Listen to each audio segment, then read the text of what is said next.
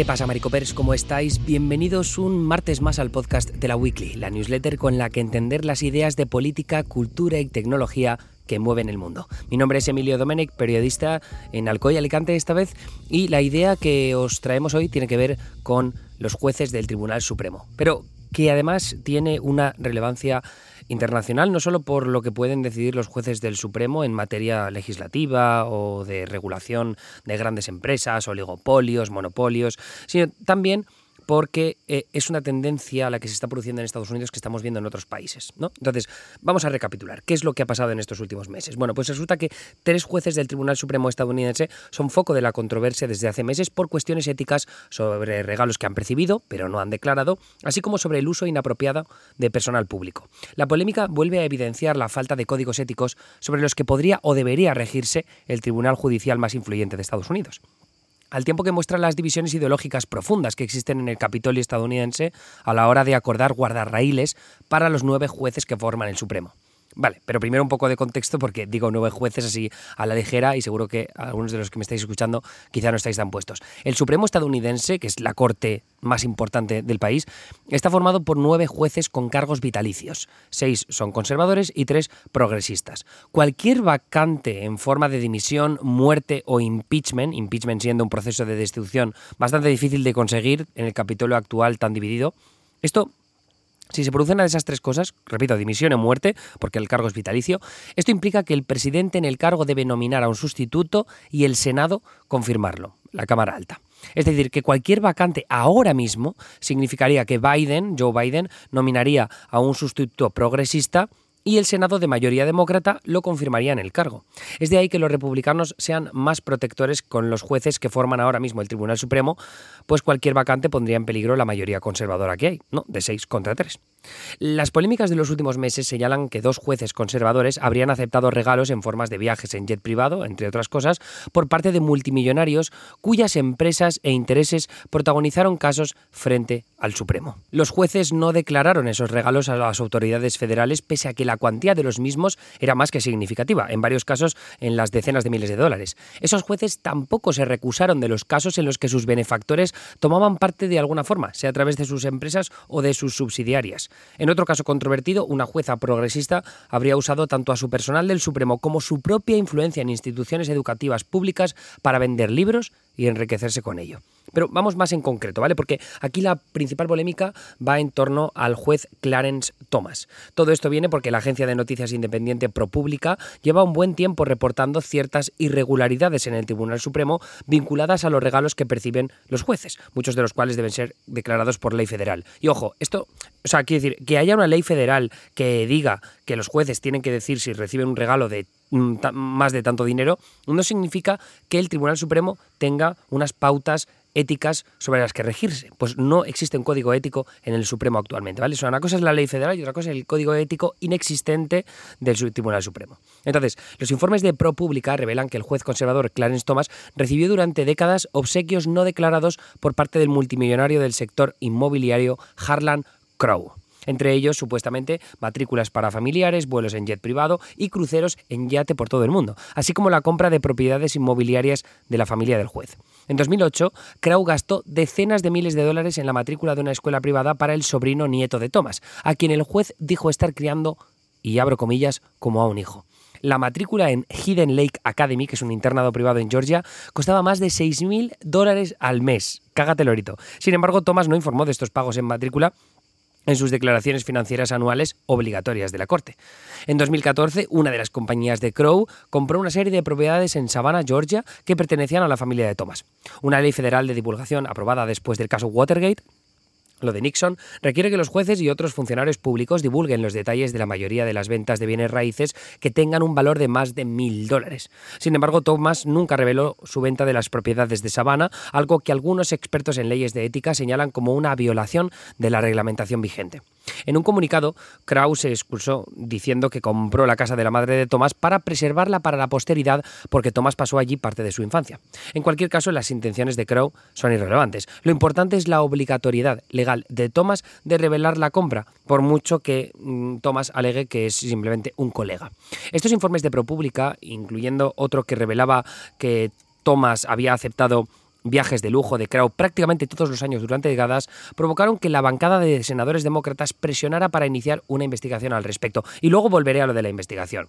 No tanto por la investigación en sí misma, sino más bien por la propuesta de ley que se ha hecho con respecto a toda esta controversia. El Comité Judicial del Senado, de mayoría demócrata, escribió una serie de cartas a Crow y otros multimillonarios señalados exigiendo un informe completo de sus obsequios a Thomas y o a cualquier otro juez federal a lo largo de los años. Pero hasta ahora Crow se ha resistido a la investigación de los senadores. Los abogados del multimillonario han argumentado que el Congreso no tiene la autoridad para investigar los obsequios y que la investigación viola la separación de poderes. La separación de poderes, evidentemente, entre el Ejecutivo, que es donde está Biden, el Legislativo, donde están las cámaras del Capitolio, eh, Congreso y Senado, y por supuesto el brazo judicial que encabeza, que lidera el Tribunal Supremo.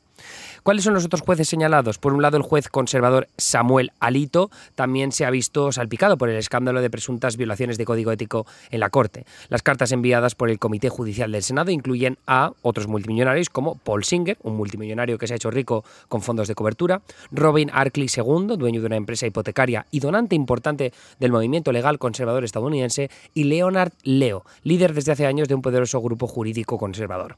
Los tres hombres participaron en el pago o en la organización de unas vacaciones de Alito en el año 2008. ¿Y por qué todo esto es importante? Pues vamos a repasar un poco este viaje, esta escapada, estas vacaciones de Samuel Alito. El juez pasó varios días alojado en King Salmon Lodge, un lujoso albergue de pesca en Alaska, al que llegó en un vuelo privado cortesía de Singer. Ese trayecto de jet privado estaría valorado en 100.000 dólares si Alito lo llega a coger por su cuenta, según ProPublica, que es el medio de comunicación que ha contado esta milonga. El precio de cuatro noches en el King Salmon Lodge en 2008, porque ahora es un hotel un poco más mierder, era, era de casi 4.000 dólares. No está claro si Alito tenía habitación propia o compartida, pero el alojamiento lo financió Arkley II. Los Leo, Leo, por cierto, Leonard Leo, el otro, el del poderoso grupo jurídico conservador, ejerció como organizador de la escapada. La relación de Alito con Singer ha sido especialmente cuestionada debido a que la empresa de este último, Elliott Management, es conocida por hacer inversiones que prometen buenos rendimientos, pero pueden exigir un agotador paseo por los juzgados. En los años siguientes al viaje a Alaska, el fondo de cobertura de Singer y sus empresas subsidiarias se presentaron al menos 10 veces ante los tribunales. Uno de los casos más destacados fue contra la nación argentina, que empezó en 2001 y se dilató a lo largo de más de una década.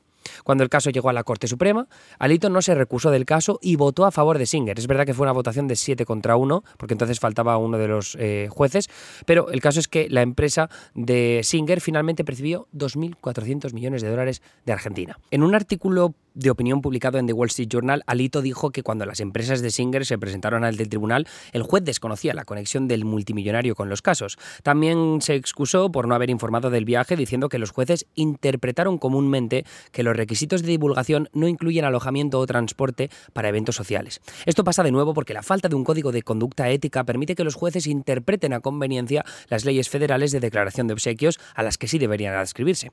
La jueza Sonia Sotomayor, nombrada durante la presidencia de Obama en 2009, estuvo implicado en un par de situaciones controvertidas por motivos similares. En el caso de Sotomayor, las irregularidades aparecieron en torno a la publicación de sus cinco libros. Desde que fue nombrada jueza de la Corte Suprema de Justicia, se estima que la actividad literaria de la jueza le ha reportado al menos 3,6 millones de dólares. En primer lugar, Sotomayor ha implicado de manera reiterada a su personal de la Corte Suprema, cuyo salario es pagado con dinero público en actividades referidas a la adquisición de sus libros. Organizan eventos orientados a la venta en los que Sotomayor actúa de ponente y sugieren a instituciones como bibliotecas bibliotecas y universidades públicas que inviten a la jueza y compren sus libros. En ocasiones, su equipo incluso ha recibido los libros en el Tribunal Supremo y después de que la jueza los firmara, su personal se encargó de empaquetarlos y enviarlos a las instituciones que los habían comprado. Este tipo de usos cuestionables del personal público, que en los poderes ejecutivo y legislativo está expresamente prohibido, no resulta imposible para la jueza debido a la ausencia de un código ético de conducta formal en la Corte Suprema. Además, Sotomayor ha evitado recusarse de casos vinculados a Penguin Random House, la editorial con la que ha publicado sus escritos. Algunas de sus empresas subsidiarias tuvieron casos vinculados con infracciones de copyright en, las, en los que solicitaron la revisión de la Corte. Sotomayor no se recusó por conflicto de interés en ninguno de los dos casos y finalmente mm, ninguno fue revisado por la Corte, por otro lado. Entonces, ¿a qué queremos llegar con esta milonga. El tema es que el Comité Judicial del Senado, este que es de mayoría demócrata, se prepara para votar un proyecto de ley de reforma ética de la Corte Suprema, titulada Ley de Ética, Recusación y Transparencia de la Corte Suprema, el proyecto especificaría reglas de ética para el tribunal. Según la ley actual, los jueces no están obligados a explicarse cuando se recusan o no de un caso, y rara vez lo hacen. El proyecto de ley terminaría con eso, al requerir explicaciones escritas publicadas de las decisiones de recusación. El proyecto de ley también requeriría que la Corte cree un proceso de denuncia de ética. Los miembros del público podrían presentar quejas y las investigaciones serían realizadas por un panel de cinco jueces de apelación seleccionados al azar. Sin embargo, este proyecto deja varios detalles en manos de la propia Corte. Por ejemplo, el proyecto requiere que el tribunal cree y publique un código de conducta en 180 días, pero no detalla qué reglas debe contener. Entonces, ¿qué pasa con esto? Pues la realidad es que este proyecto de ley no tiene ninguna posibilidad de ser aprobado en el Senado, donde los demócratas que lo han impulsado necesitarían el apoyo de al menos nueve senadores republicanos. Y no, la bancada republicana jamás estará de acuerdo con imponer normas éticas que pongan en peligro a los jueces conservadores de la Corte Suprema. Los cargos del Supremo, como hemos dicho antes, son vitalicios, con lo que cualquier otra forma de destitución, que no sea la dimisión o la muerte, no es admisible si los republicanos quieren mantener su mayoría de jueces conservadores intacta. Las batallas partidistas por tener el mayor control posible de las Cortes Supremas es algo que se sigue dando en multitud de democracias occidentales, occidentales desde Polonia e Israel hasta España. En Estados Unidos, la mayoría de seis jueces conservadores contra tres progresistas con cargos vitalicios significa que la mayoría ideológica del tribunal se alargará a lo, largo de al menos una generación entera. Por tanto, obstruir los procesos de nominación de jueces e impedir la aprobación de regulaciones éticas es vital para alargar esa mayoría conservadora en el tiempo. El peligro de estas disputas ideológicas para influir en el brazo judicial amenaza con destruir la confianza en instituciones clave para los gobiernos democráticos occidentales. Por desgracia, países como Estados Unidos han entrado en una tesitura de división ideológica en la que todo vale para mantener a los propios encargos judiciales influyentes. El objetivo es que esos jueces actúen como obstáculo para cuando gobierne el bando opuesto y autovía para cuando gobierne el bando afín. Y así es como poco a poco se deteriora el brazo de poder que debía mantener a raya los excesos de los otros dos brazos. Y ese es el resumen de lo que os queríamos contar hoy. El caso del Tribunal Supremo, la verdad es que eh, es paradigmático a muchos niveles de lo que está sucediendo en otras partes del mundo, pero da más miedo, si cabe, en, una, en un país con unas instituciones tan fuertes históricamente como es Estados Unidos. Así que con esa reflexión nos dejamos. Tenéis una recomendación de filming eh, también en la newsletter, Testigo de Cargo, un peliculón de, de Billy Wilder, por si no lo habéis visto alguna vez, de verdad que os lo recomiendo encarecidamente para que lo veáis en la mejor plataforma de streaming que hay actualmente en España. Y em, eso es todo por mi parte. Mm, tenéis en la newsletter un enlace a, la entrega que enviamos, creo que ayer, fue ayer, para que podáis conseguir una taza de la Weekly si recomendáis eh, esta newsletter. Tenéis también vuestro propio enlace eh, con el que compartir y conseguir que gente se suscriba a la Weekly, por tanto ganar puntos para llegar a, lograr esa taza que regalamos nosotros. Y luego también si queréis acceder a la Weekly Premium, que ya sabéis que son tres entregas extra a la semana, donde tanto mi compañero, nuevo compañero Bosco Bárcena, que por cierto escribió una newsletter súper interesante la semana pasada sobre esta canción Country de Jason Aldean, que ha generado una nueva batalla cultural en Estados Unidos. Esta semana va a escribir sobre Israel y esas portadas negras de los periódicos israelíes a raíz de la reforma judicial de Netanyahu. Eh, luego también, por supuesto, mi compañera Anita Pereira, que siempre nos habla de Latinoamérica, y ahora con las elecciones presidenciales en Argentina la cosa está muy caldeada. Y yo, que a veces os hablo de Hollywood, otras veces de política estadounidense y también de tecnología, porque ya sabéis que me gusta mucho manteneros al tanto de todo lo que pasa con Meta, con Twitter o X, como queramos llamarlo, y con el metaverso y con muchas otras cosas. Así que, sin más dilación, me despido, os espero en la Weekly Premium, que de verdad es la mejor forma de apoyar este proyecto, y espero que si estáis de vacaciones las estéis disfrutando, si os queda poco, ánimo con eso que queda, y si ya habéis vuelto al curro, pues nada, a la Navidad. Un besito, adiós.